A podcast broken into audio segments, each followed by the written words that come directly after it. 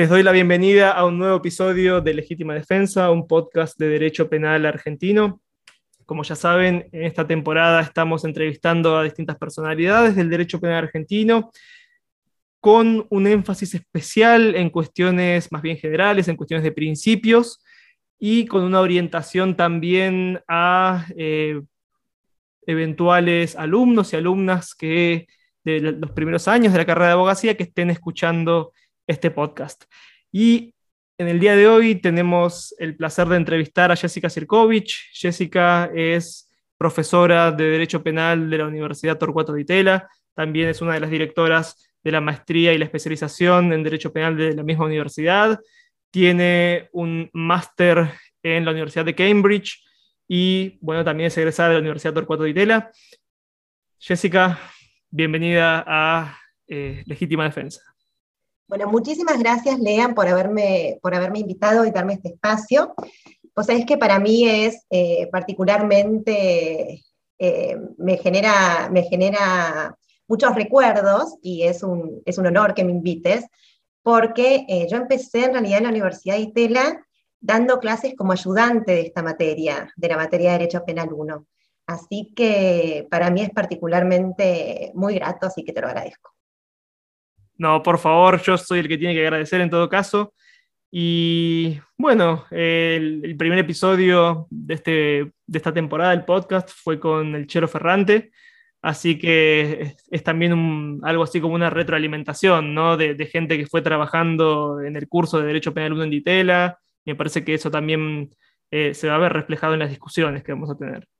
Y sí, por supuesto, porque el chelo es como, es como la palabra sagrada, básicamente. Eh, la verdad es que, es que Marcelo Ferrante eh, siempre, siempre puso su, impronta en los cursos de Derecho Penal de la, de la DITELA, eh, siempre ha sido una guía para mí particularmente.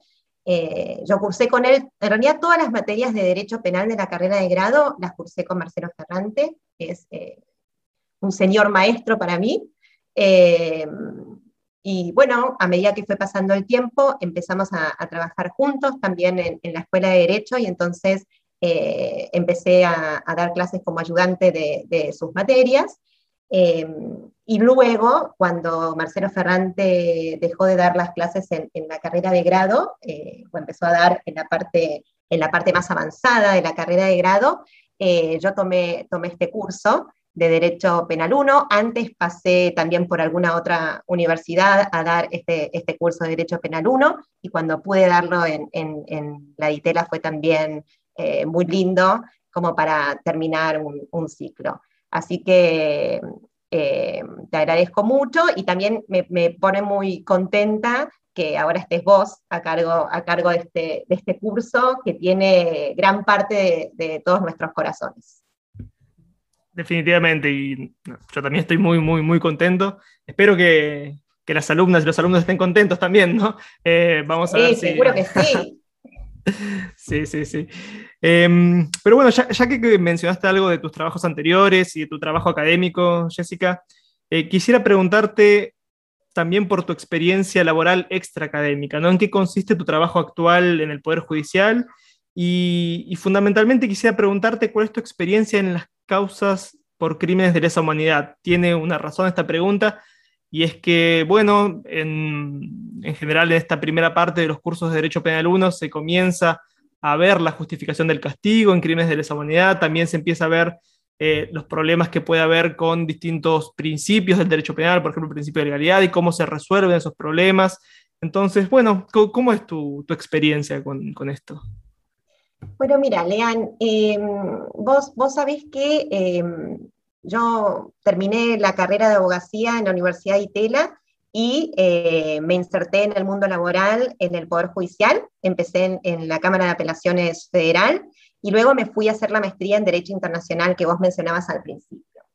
Eh, entonces, luego terminé mi maestría en Derecho Internacional y volví a la Argentina y siempre sentí eh, una profunda vocación por dedicarme al derecho penal internacional. Pero claro que las oportunidades para dedicarse al derecho penal internacional eh, no son muchas eh, en la Argentina. entonces, bueno, ni bien estuvo disponible una vacante para trabajar en causas de lesa humanidad en la Cámara Federal de Casación Penal, no dudé en tomarla y empecé, empecé a trabajar en una vocalía, como secretaria en una vocalía, trabajando en esas causas. Eh, luego pasé a la secretaría de, la sala, de, la sala cuarta de la Cámara Federal de Casación Penal, y estuve a cargo durante varios años de lo que llamamos Secretaría de Derechos Humanos de la Sala Cuarta de la Cámara Federal de Casación Penal. En esta secretaría llevábamos el trámite eh, de todas las causas de lesa humanidad que nos llegaban a la sala. La realidad es que eh, un gran porcentaje de las causas de lesa humanidad eh, que tramitan en todo el país pasan por la Sala Cuarta por una cuestión de conexidades, porque la Sala Cuarta fue la primera sala que es lo que se denominaba sala verde. Entonces, las primeras causas de lesa humanidad empezaron en la sala cuarta. Luego eh, empezaron a, ir también a otras salas, pero siempre por cuestiones de conexidades, una gran proporción de las causas de lesa humanidad que tramitan en todo el país eh, pasan por la sala cuarta. Entonces el trabajo era muy interesante, era un desafío muy importante eh, y yo tenía, y sigo teniendo por supuesto también, una vocación de servicio eh, para estas causas muy, muy importante. Entonces, estuve durante muchos años como secretaria de la Secretaría de Derechos Humanos de la Sala Cuarta. se trataron muchos temas muy importantes, muy interesantes por ejemplo, la responsabilidad, eh, eh, los crímenes de lesa humanidad, los delitos sexuales como delitos autónomos, eh, las distintas calificaciones que pueden darse al lugar, la posible responsabilidad de, miembros del Poder Judicial de ese entonces por delitos de lesa humanidad, la responsabilidad civil, etc. Digamos, muchos, muchos temas han, pasado por, por ese lugar y avanzamos mucho. Bueno, luego, hace, hace algunos años, hace un año, un poquito más, em, pasé a estar a cargo de la Secretaría de, la Secretaría de la Sala Cuarta, no solamente de la parte específica de lesa humanidad, y eh, en este momento entonces eh, soy la secretaria de la Sala Cuarta de la Cámara Federal de Casación Penal, y entonces lo que hacemos en la Secretaría, eh, más que nada, es llevar el trámite, asistiendo a los jueces, por supuesto, de todas las causas de la sala las, que son de lesa humanidad y también las otras. Pero, pero sí es cierto que el derecho penal internacional eh, fue siempre eh, la guía de, mi trabajo, por así decirlo. Entonces creo que es, es el momento de eh, ponerme en el lugar de las alumnas del curso y hacerte la pregunta que siempre está apareciendo en estos primeros encuentros, que es bueno, estamos estudiando la justificación filosófica del castigo y siempre aparecen problemas para justificar estos casos, especialmente cuando, por ejemplo, los acusados cometieron sus crímenes hace muchos años y por ahí tienen una edad avanzada, etcétera, y, bueno, hay muchos problemas más. Em, ¿Cuál es tu opinión al respecto? ¿Crees que es posible ofrecer alguna fundamentación robusta del castigo en casos así? Sí, eh, em, es una excelente pregunta, muchas gracias. Em, brevemente, como, como las alumnas y los alumnos deben, deben ya saber a esta altura, porque eh, ya, ya, lo deben haber aprendido con vos, podemos distinguir dos grandes clases de respuesta, algo así como dos tipos puros de respuestas por la justificación del castigo. De acuerdo con la primera de estas respuestas, existe algo así como una justicia retributiva, hay algo, digamos así, fundamentalmente justo en el castigo. Si una persona es genuinamente reprochable, eh, en el sentido de que ha cometido una acción genuinamente aberrante y lo ha hecho culpablemente, entonces ella merece ser castigada. Su castigo es algo intrínsecamente valioso. ¿Sí? ¿Qué queremos decir con esto de que tiene valor intrínseco? Bueno, que su valor no se deriva de ninguna otra cosa para lo cual el castigo pueda ser un medio. Entonces, si tomamos esta eh, clase de respuesta a la justificación del castigo retributivista, bueno, pareciera que eh, un retributivista no tendría problemas con castigar a quienes participaron en crímenes de lesa humanidad, incluso hace varias décadas. Los castigamos simplemente porque lo merecen, porque reprochamos su conducta. Es cierto, alguien podría eh, objetar, intentar objetar esta respuesta, sosteniendo que quizás la persona que cometió el delito ya no existe, que esa persona cambió luego de tantos años. No obstante, esta posible objeción requeriría una argumentación metafísica de la persona humana bastante compleja y en todo caso, igualmente, eh, nos quedan bastantes argumentos eh, que tienen que ver con la justificación del castigo para poder avanzar igual en la criminalización de los delitos de lesa humanidad que se cometieron eh, hace más de 30 años. Decíamos entonces que hay dos, dos clases puras de respuesta a la justificación del castigo. La primera es la retributivista y la segunda es la consecuencialista. Como ustedes también ya deben saber, llamamos consecuencialista a toda teoría moral según la cual el estatus normativo de nuestras acciones, esto es, qué debemos hacer y qué eh, debemos abstenernos de hacer, está determinado exclusivamente por las consecuencias de nuestras acciones posibles. Esto es, para un consecuencialista, lo pasado pisado. ¿sí? Si debemos eh, eh, hacer una acción, o si debemos abstenernos de hacer una acción es por las consecuencias de esa acción o esa abstención. ¿sí? Todo lo relevante para saber qué debemos hacer, en vez de estar en el pasado, como lo era para el retributivista, está, por así decirlo, en el futuro. Entonces, un consecuencialista acerca del castigo es alguien que propone que la única consideración relevante para responder a la pregunta por la justificación del castigo es cuáles son las consecuencias que produciría el imponer castigo en comparación con el hacer alguna otra cosa en lugar de imponer castigo. Entonces, así como decíamos que el retributivista concibe eh, al castigo como un valor intrínseco, bueno, para el consecuencialista el castigo tiene un valor instrumental. Según esta opinión, pareciera que un consecuencialista tampoco tendría demasiados problemas en castigar a quienes participaron en crímenes de lesa humanidad, incluso hace varias décadas. Esto es, estimo que el consecuencialista tendría varios motivos para justificar la imposición de castigo en esas, eh, eh, eh, desde esa óptica. ¿sí? Pensemos que, por ejemplo, desde una óptica de prevención general, pareciera que la ecuación de castigar las, estas atrocidades eh, nos da saldo positivo, prevenir que se cometan en el futuro.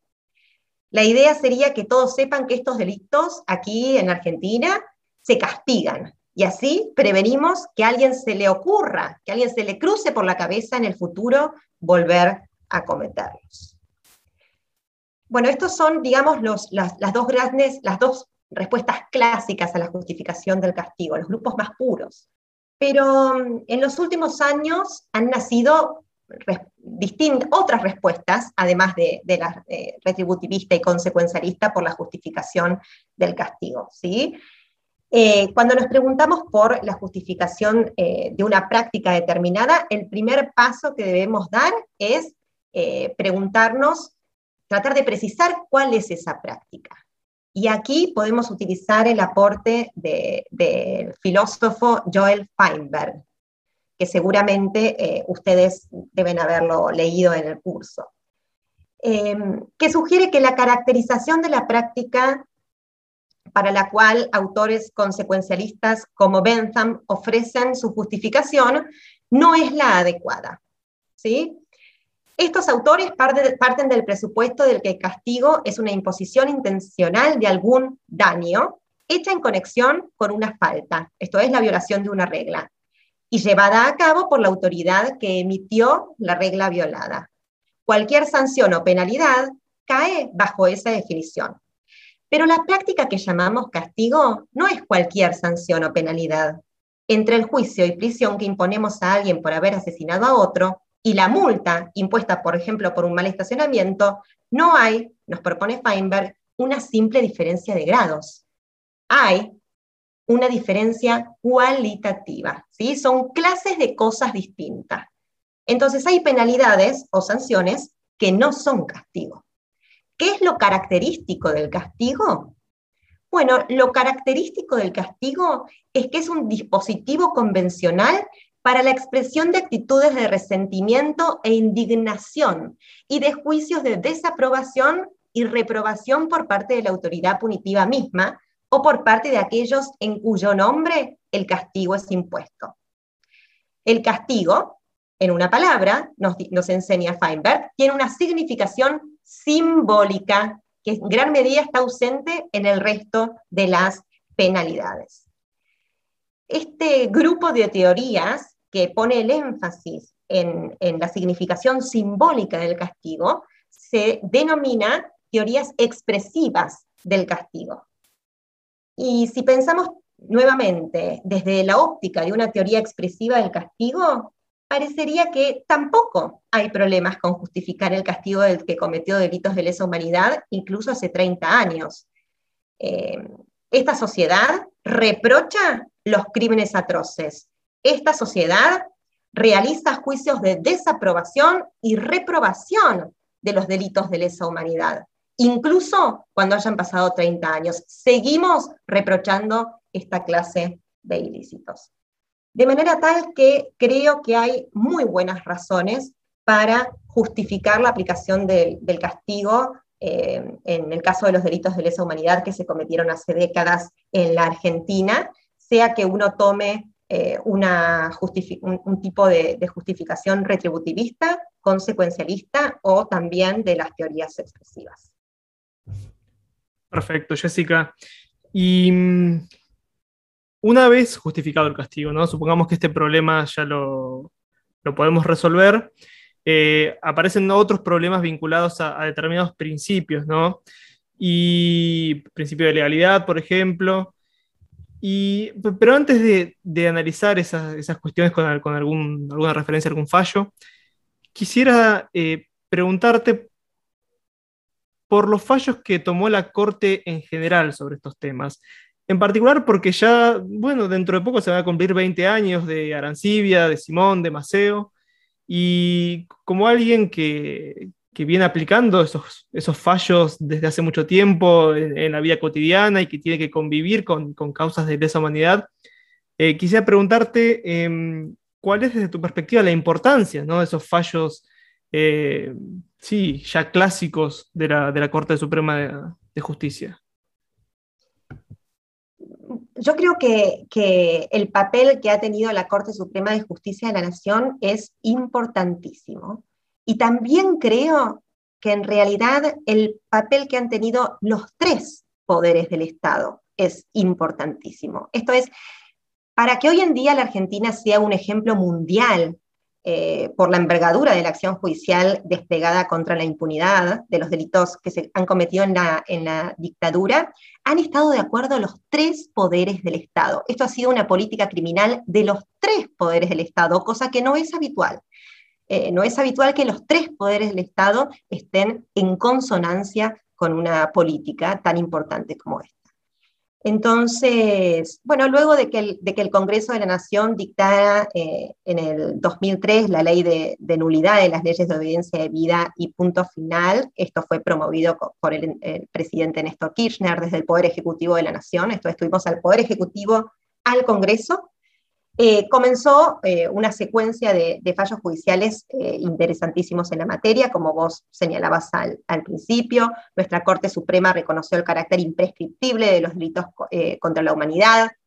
unos años antes, en, el fallo Arancibia Quilabel, declaró la inconstitucionalidad de las leyes de obediencia de vida y punto final en Simón, la inconstitucionalidad de los indultos en, en Manceo, y también replanteó el alcance de la garantía de cosas juzgadas eh, compatible con los delitos investigados en el fallo Videla, entre, entre muchos otros. Eh, pero de esta manera yo creo que fue el trabajo conjunto de los tres poderes del Estado lo que permitió que finalmente, incluso aunque haya sido un poco eh, muchos años después, finalmente pudiera hacerse justicia y pudiera avanzarse en, en el juzgamiento de estos, de estos crímenes atroces.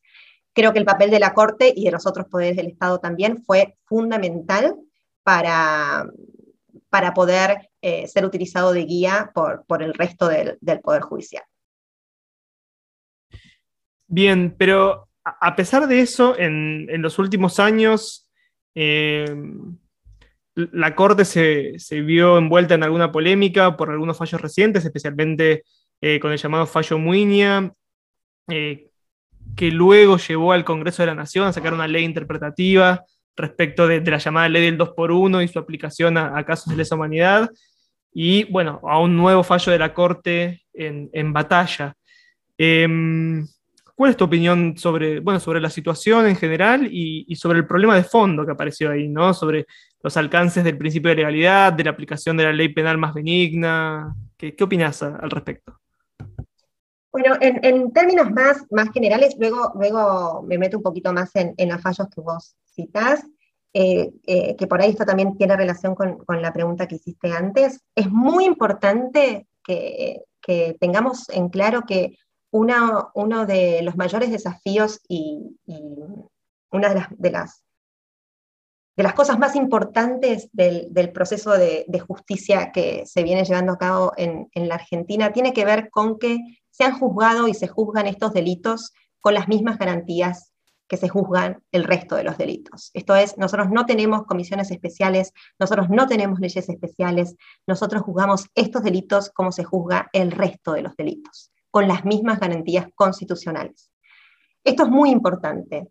Eh, esto es muy importante. Pero bueno, puede suceder que eh, los principios constitucionales eh, requieran siempre, siempre requieren algún, algún tipo de interpretación. ¿sí? Tenemos, no tenemos que hacer aplicaciones toscas de los principios constitucionales, sino que lo que tenemos que hacer es mirar el fundamento de los principios constitucionales y ver su posible aplicación a los casos. Entonces, lo primero que tengo para decir es que eh, así como el principio de legalidad se aplica para los delitos comunes, también se aplican para los delitos internacionales. Em, esto, por ejemplo, fue, fue dejado hace muchos años también, dejado muy en claro por la Corte Suprema de Justicia de la Nación en el fallo derecho. Muy bien, yendo, yendo un, poquito, un poquito más específico al caso del fallo Muinia, la, la, eh, la, aplicación del artículo 7 de la 24390, el fallo Batalla, recordemos que entonces, eh, para estar todos en tema, que en mayo del 2017 la Corte Suprema dictó este fallo conocido como fallo Muinia, en el que se analizó la aplicabilidad del derogado artículo 7 de la 24390, que establecía, un, establecía que luego de transcurridos los dos primeros años de prisión preventiva, se computaban dos días de prisión por cada día de detención cautelar. Esto es la regla conocida como el 2 por 1. Eh, entonces, en, la Corte, en el fallo Muinia, eh, consideró que la disposición, no obstante haber sido derogada, era aplicable al caso de Muiña, eh, en el que se juzgaba por un delito de lesa humanidad, por tratarse de una ley penal intermedia más benigna. En particular, el voto conjunto de los doctores Rosenkratz y Hayton de, de Nolasco se fundó principalmente en el principio de legalidad. Sostuvo que la letra del artículo 2 del Código Penal establecía la obligación de aplicar la ley penal más benigna siempre, por lo que no hacerlo, en el caso de Muinia, transgredía el principio de legalidad. Aclaró expresamente que dicho principio incluye entonces a las leyes intermedias y que resulta aplicable a los delitos permanentes y a los crímenes de lesa humanidad. Por su parte, el doctor Rosati, que conformó también la mayoría, se fundó en el principio constitucional de la aplicación de la ley penal más benigna, y aclaró que los resultados de su aplicación no podían conmoverse por la circunstancia de que los delitos imputados fueran crímenes contra la humanidad.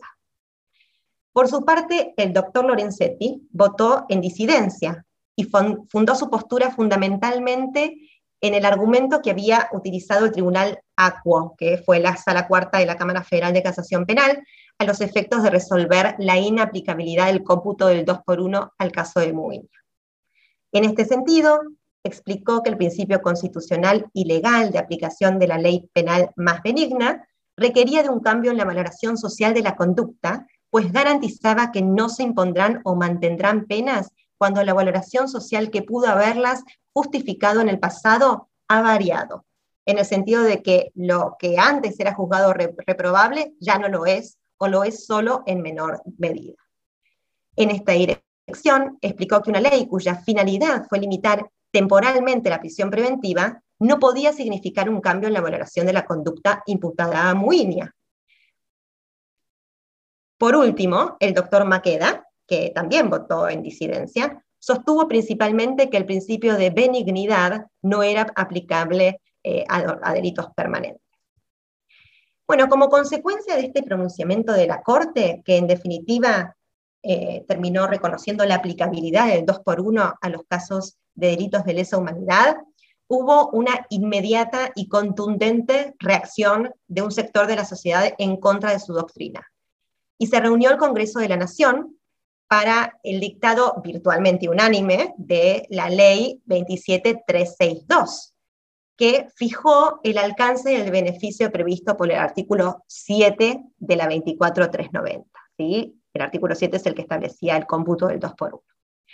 Esta ley, que se, llama, se conoce como la ley interpretativa 27362, eh, en su artículo 1 estableció que la prerrogativa no era aplicable a delitos internacionales, entre los que se encuentran los crímenes contra la humanidad cometidos en la última dictadura.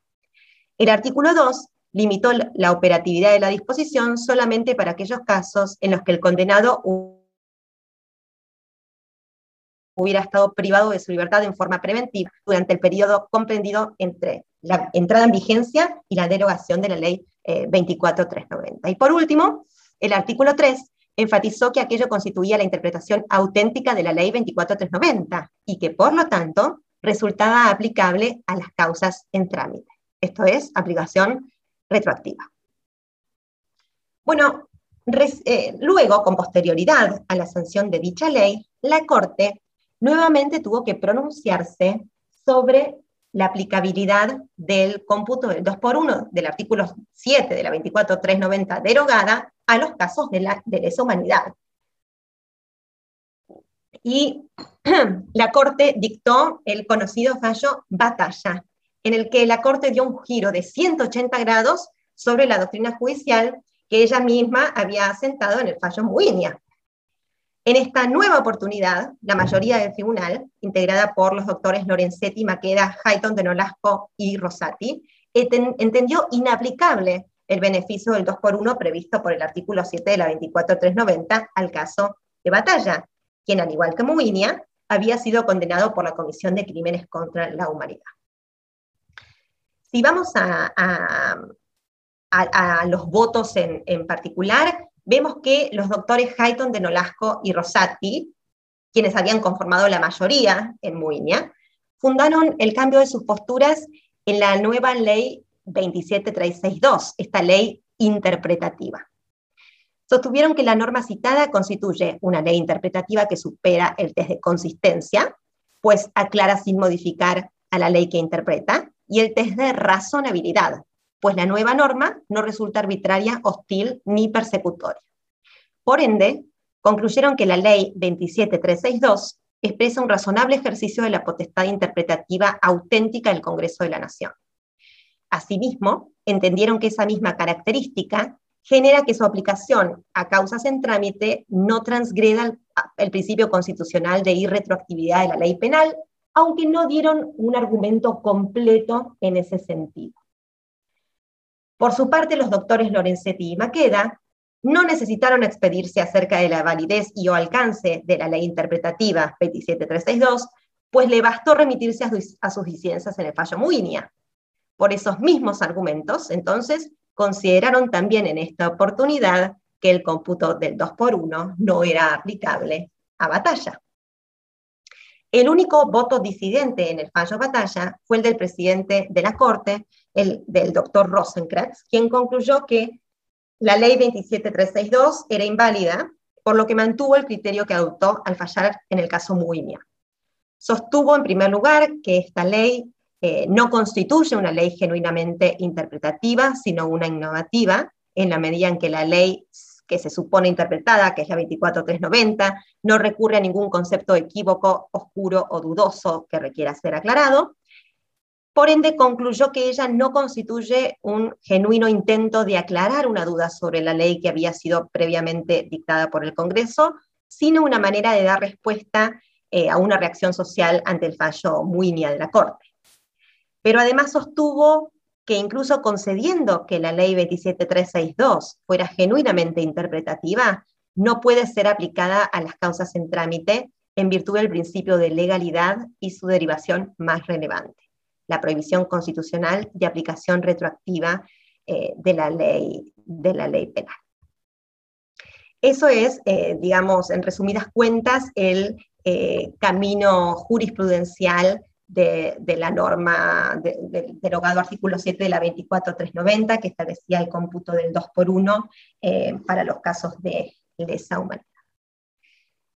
Si me preguntas mi opinión,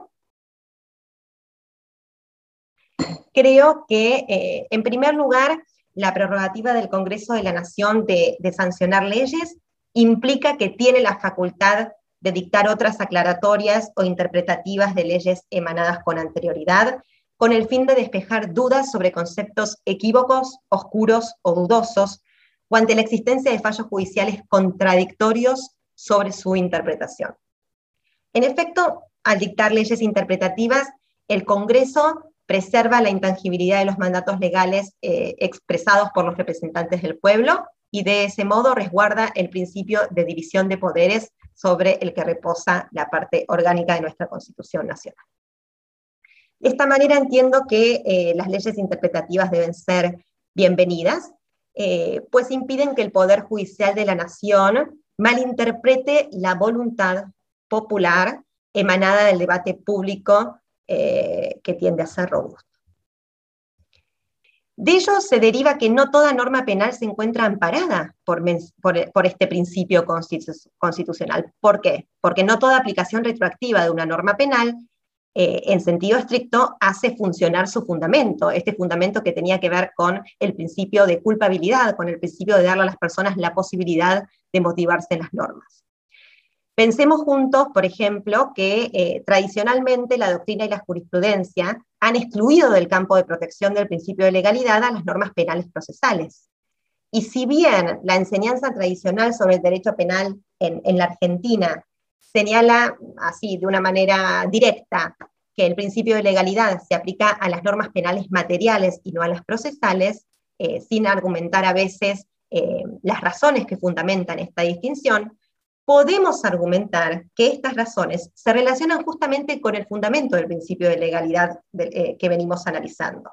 Suele ser el caso que las normas de derecho penal material brindan la información relevante al imputado para que pueda motivarse en el derecho penal y evitar la sanción penal mediante la no realización de su conducta prohibida. En cambio, ello no suele suceder con las normas de derecho penal procesal.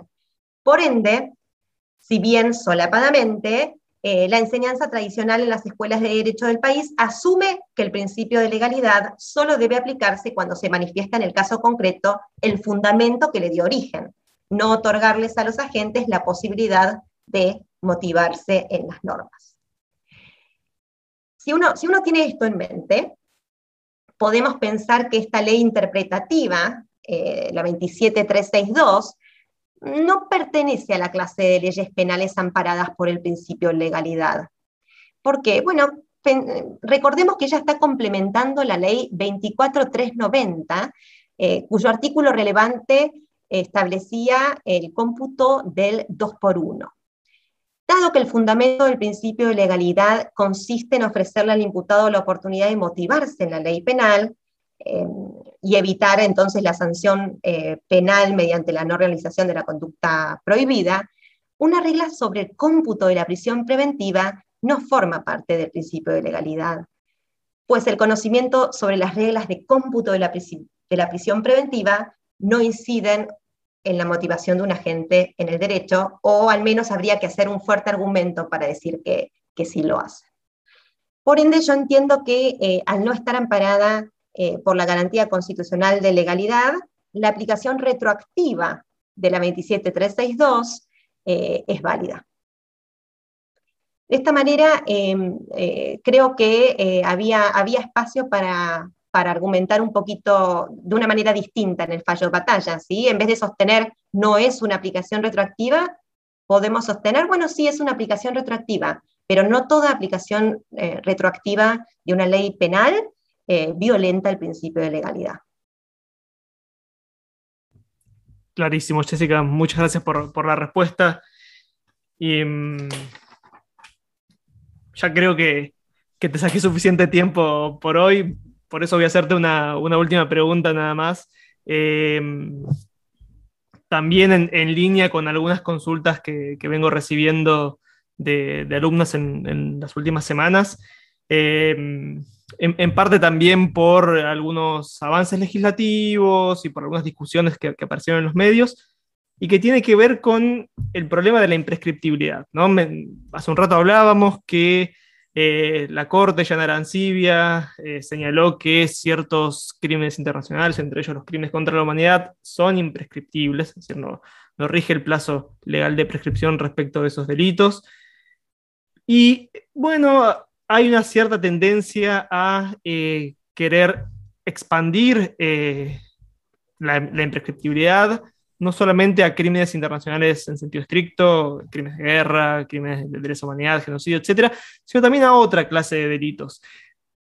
Por ejemplo, bueno, delitos de corrupción, esto se ha discutido en, los últimos años, eh, algunas clases de abuso sexual, por ejemplo, abuso sexual infantil, o también a otras violaciones graves a derechos humanos que no necesariamente impliquen la comisión de un crimen internacional.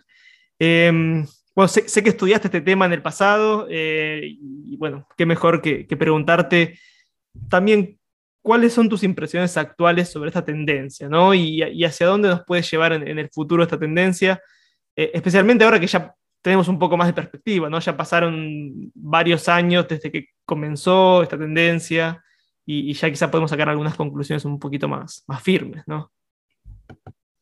Muchas gracias, Lean, por, la pregunta. Em, bueno, yo entiendo que, em, digamos, en primer lugar, considero que no hay eh, buenas razones para pensar que hay un derecho constitucional a la prescripción. Eso nos abre, nos abre la puerta para que podamos incluir distintos delitos como imprescriptibles. Pero eso no quiere decir, eso no quiere decir que podamos eh, sin más apartarnos de la letra de la ley. Actualmente tenemos eh, reglas que establecen la prescripción de los delitos, con algunas excepciones. ¿sí? Como vos mencionabas antes, la excepción eh, más clásica está dada por los delitos internacionales. Los delitos internacionales son entonces imprescriptibles.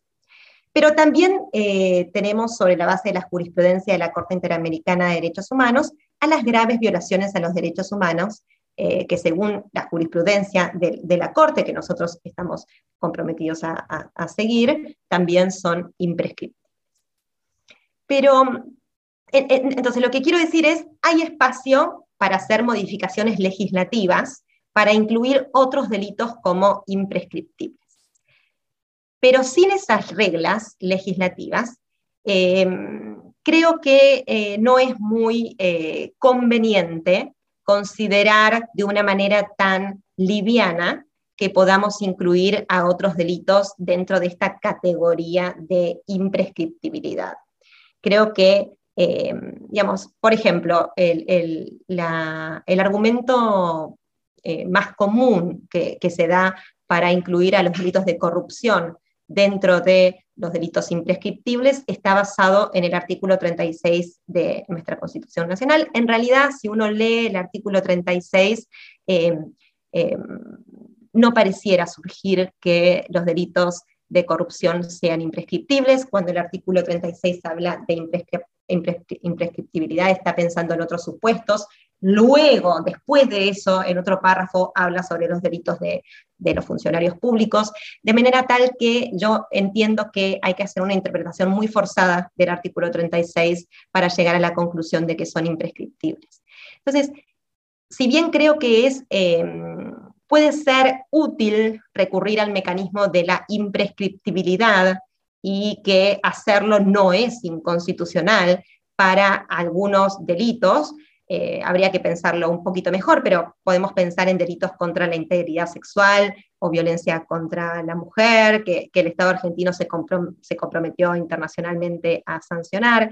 Eh, entonces, si bien creo que es posible utilizar este mecanismo de la imprescriptibilidad y que ello no es inconstitucional, también creo que esto debe estar regulado por la ley y que intentar eh, hacer argumentos constitucionales de una manera forzada, a lo único que, nos va a, llevar es a, incertidumbres eh, que puedan atentar contra, contra seguridad jurídica y contra derechos legales. Perfecto, Jessica. Bueno, eh, te agradezco muchísimo por, esta entrevista. Me disculpo por haberte llenado de preguntas. Creo que te, hice más preguntas que, a la media en este podcast. Eh, así que me imagino que estarás cansada y, em, sí, sí, y, un poco agobiada con tanta información que tuviste que dar a, partir de, las preguntas. No, me, encantaron. No, muchísimas gracias a vos. Me encantaron las, preguntas y me encanta hablar de estos temas. Son justo temas eh, que, me apasionan y, que he estudiado también. Eh, de manera particular, como esto de la imprescriptibilidad o, el tema del 2 por 1 Así que te agradezco muchísimo las preguntas, fue, fue muy interesante y enriquecedor hablar contigo. No, fue, un verdadero placer para mí.